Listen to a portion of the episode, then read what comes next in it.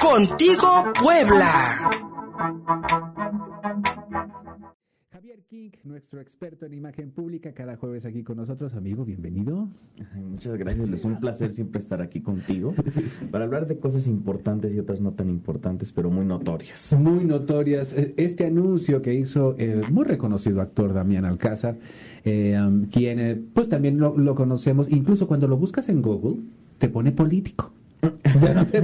Ya no, ya, no, aparece actor o productor, nada, aparece político. Y pues sí, este, e, efectivamente lo vimos en el movimiento López Obradorista pues ya desde hace muchos años. Ahora anuncia pues una superproducción épica, dice él, sobre la cuarta transformación, lo que lo que se ha denominado la cuarta transformación en este proyecto del presidente Andrés Manuel López Obrador y exaltando específicamente su figura. Y hoy nos quieres hablar, mi querido Javier, de la propaganda republicana. Propaganda, qué palabrota, ¿eh? Así es, y fíjate que hay que para esto regresar a los orígenes de cuándo empezamos a considerar la palabra propaganda como una palabrota, ¿no? Literalmente, a muchos asusta. No, y es que es para asustar, ¿no?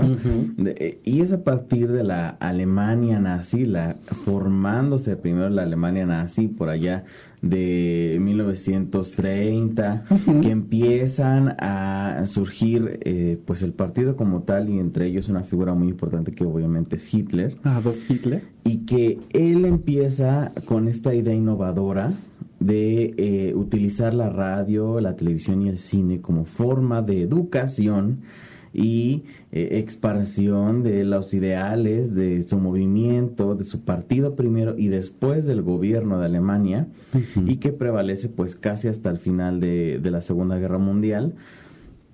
Y sobre todo aquí hay una película que se considera la más importante de la propaganda alemana que se llama El triunfo de la voluntad, que nos recuerda mucho a esto de primero los pobres o el pueblo bueno. Triumph des Willens se llama en, en, en, en, alemán y hay que decirlo, es una película eh, muy bien hecha es una joya cinematográfica de Leni Riefenstahl, si mal no recuerdo. Es que además era una actriz. Era actriz. Convertida en directora. Sí. Este, y que además fue impulsada por el propio Hitler para dirigir esta película y que, como dices, es un pilar de la cinematografía y del género documental. Exacto. Y, e incluso del género comercial, eh, hablando de comerciales para vender productos, porque precisamente ese es el cometido de esta película. Claro. Vender al partido nazi y al gobierno de Alemania como el gran producto, ¿no? Lo que estaba esperando no solamente Alemania, sino el mundo.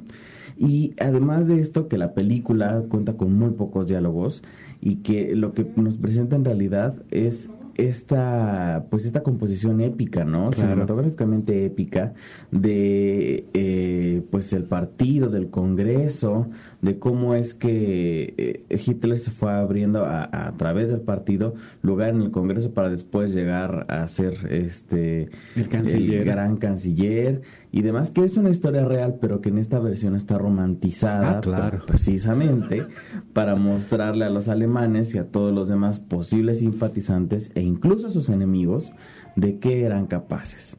Efectivamente. Eh, una película, una película que incluso la puede encontrar la gente en YouTube, eh, porque, eh, repito, en aquel entonces fue muy innovadora en cuanto a sus tomas, en cuanto a la producción, en cuanto al diseño de producción y sobre todo a, en las tomas, en, las tomas de, cámara, por ejemplo, se innovó con rieles, se innovó con, con, cámara aérea, que en aquellos momentos lo, lo, empezaron a, a formular pero eh, bien dices, Adolf Hitler y el Partido Nacional Socialista Obrero Alemán, que era el nombre completo del, del nacionalsocialismo alemán de los nazis, eh, utilizó eh, lo que en aquel momento eran medios en ciernes, ¿no? La radio. incluso fue el primero que viajó en avión de un punto a otro para hacer una campaña nacional y este uso, puedo yo decir, muy exagerado de los medios. Es decir, tú oías a Hitler Y los impresos, hay que decirlo, porque también hasta los libros llegaban a las escuelas, ¿no? Claro, y es una de las partes iconográficas más importantes cuando pensamos en nazismo, pues la propaganda y todo lo que, el material que circulaba alrededor. Y esto es un tema que nos da para muchísimas cosas, entre muchas cosas que no sé si podríamos agradecerle, pero yo creo que pues podemos atribuirles la existencia, es el, eh, por ejemplo, los souvenirs, ¿no? Siempre que vamos a un evento que vamos, que pensamos en un, en un este movimiento, en un acontecimiento, hay souvenirs desde los volantes hasta el lapicero con el logo de la compañía o del evento. El Eso gracias al, a la propaganda nazi. Los documentales como ese, por ejemplo, la este, los comerciales, eh, la propaganda o, podremos decir los promocionales políticos y muchas otras, muchas otras cosas. Hasta el uniforme, toda, toda la, toda la y la etiqueta política, pero sobre todo el nacimiento del el politing, ¿no? Que es esta forma de eh, tratar a la política como un merchandising, Ajá, como mercadotecnia, para vender este al político y al partido como un producto, que es algo muy innovador y que va a transformar el siglo XX y hoy en el siglo XXI donde los medios son el pilar de nuestra sociedad, ya no la familia como se decía hace 20 años, los medios y las redes sociales son el pilar de, la organización social, la imagen pública y el merchandising, el marketing es algo extremadamente importante. Eh, sí, eh, más bien, ningún, ningún aspirante a un cargo público puede prescindir del marketing político. Así es, y ya hablábamos de eso con, el, con Samuel García, con el senador, y sobre todo hablar de la carrera de Damián Alcázar y de Luis Estrada, que es el director, slash productor, que es, yo creo que más bien podemos decir el encargado de Pigmenio Ibarra, que es el dueño, bueno, uno de los dueños de Argos Producciones, que son los encargados de hacer cosas tan importantes para la propaganda de Morena como lo son El Infierno, La Ley de Herodes, y muchas otras producciones, no solamente de cine, sino también de televisión, como es Infames, como es El Señor de los Cielos y muchas otras. Narcoseries, ¿por qué no decirlo? Y narcopelículas también. son narcoseries y narcopelículas. Igual que El Triunfo de la Voluntad, mucho mérito cinematográfico por su innovación a nivel del cine nacional y que son reconocidos a nivel internacional muchas veces.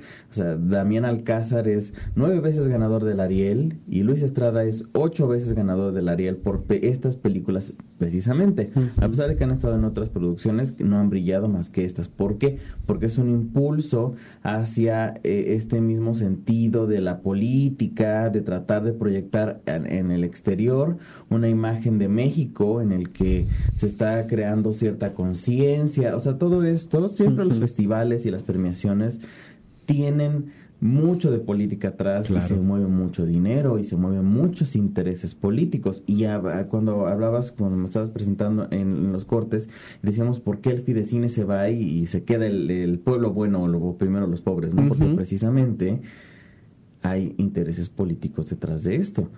Desaparecer fondos importantes tiene muchos beneficios políticos. Claro porque no se desaparece el presupuesto, sino la forma en la que es administrado el presupuesto. Exacto. Y el Fidecine favorece mucho a las empresas y a las productoras comerciales independientes, en lugar de crear un, un, cine que está centrado o que es para estatal, casi para estatal. Para estatal, exactamente. Exactamente. Y cuando pensamos en directores como Manolo Caro, que son muy comerciales, pero que se benefician mucho del Fidecine, que para quienes no sepan, el Fidecine era un fideicomiso que se sacaba a partir de los impuestos que iban a pagar empresas muy grandes y que ese dinero lo donaban a estos productores de cine y se hacían películas, ¿no? Claro. Comedias románticas o demás. En, en lugar de eso, ahora se va a estimular este tipo de cine más político, aunado o colgado de méritos supuestamente culturales o supuestamente educacionales, que nos recuerdan mucho también a las motivaciones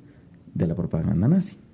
Son prácticamente las mismas son prácticamente las mismas y yo podría decir incluso una comparación no solamente en el intento por llegar llevarlo al, al, mundo cinematográfico porque hay que eh, la importancia del cine eh, eh, radica en el hecho de que son documentos que nos cuentan una parte de la historia de la humanidad. Esa es la, la, la, no, no solamente del cine creo que prácticamente de todos los medios masivos de comunicación Pero eh, si ya tienes controlada la televisión, si ya tienes controlada las redes sociales, si ya tienes controlada de alguna otra forma la radio, te falta entonces el cine. O sea, tú tendrás, como lo hizo Hitler, llegar a todos los medios posibles para que te vean todo el tiempo. A Hitler lo grababan, esa fue otra de las innovaciones del doctor Goebbels, que era su, su, jefe de propaganda, era, lo grababan. Y entonces ese, ese, esos discursos se, se repartían por toda Alemania y eran transmitidos día y noche. ¿No les recuerda un poco eso a la mañanera? Por supuesto que sí. Y es que son las mismas estrategias. Es la misma exactamente la misma estrategia que ha seguido. O sea, prácticamente podríamos compararlo con Lucha, porque precisamente Hitler también empezó eh, diciendo y agarrando el Tratado de Versalles, que es el tratado del final de la guerra, diciendo que había fracciones de, dentro de Alemania que estaban oprimiendo a otras que eran los judíos y polarizando la opinión pública a partir de los discursos primero del partido y después en el gobierno diciendo que los judíos eran quienes eh, perjudicaban la economía alemana que ellos habían este robado al pueblo y demás que yo creo que tiene mucho que ver con el discurso polarizante de la cuarta transformación. Es lo mismo hay gente que quiere regresar al pasado hay gente que le ha hecho daño a este país los empresarios son esto los periodistas son esto aquellos o sea empiezas a atacar a sectores para que entonces la gente, como pasó en Alemania, en la Alemania nazi, la gente se vuelva delatora. Y entonces tú empiezas a delatar al de enfrente para beneficiar al partido en el poder porque estás enamorado del líder. Ojo, porque te enamoraron del líder a través de los medios de comunicación y a través de las plataformas que hoy por hoy llegan hasta tu almohada, manito. O sea, está canijo, ¿eh? Y yo quisiera, quisiera cerrar, si me, si, me permites, mi, mi, estimado este, Javi, porque yo he hecho esa comparación de lo que pasa, de, esta propaganda nazi que se vio y que tuvo resultados terribles con la muerte de 60 millones de personas y la destrucción de prácticamente todas las ciudades alemanas. Este, eso, ese fue el resultado de adorar a un líder y de no pensar en la democratización de un país, sino de que un líder te sacara adelante. Exactamente. Ese fue el resultado. Que es uno de los mensajes del triunfo de la voluntad. Exacto. Y, eh, también como nota final, hay que recordar siempre que divide y vencerás y es una de las estrategias más importantes de la cuarta transformación. No con esto quiero decir, con, con lo que acabamos de decir, que la cuarta transformación sean nazis, ¿no? que sean radicales, pero tienen mucho que ver las estrategias que usan, ya probadas, ya es un modelo probado, no solamente en la, en la Alemania nazi, sino en muchas otras, naciones y momentos históricos, y es la estrategia que están utilizando. Y si, entonces, si ya sabemos el resultado, como tú lo acabas de decir, hay que procurar no repetir la historia. En Europa, en Europa tienen muy consciente el hecho de no repetir el discurso de odio fascista. Y en este país lo estamos, lo estamos reproduciendo gracias a nuestra ignorancia. Javier King, muchísimas gracias. ¿Dónde te encontramos, amigo? Me pueden encontrar en Facebook y en Twitter como arroba Javier King. Siempre es un deleite platicar contigo. Javier King, nos vamos a la pausa. Seguimos contigo, Puebla.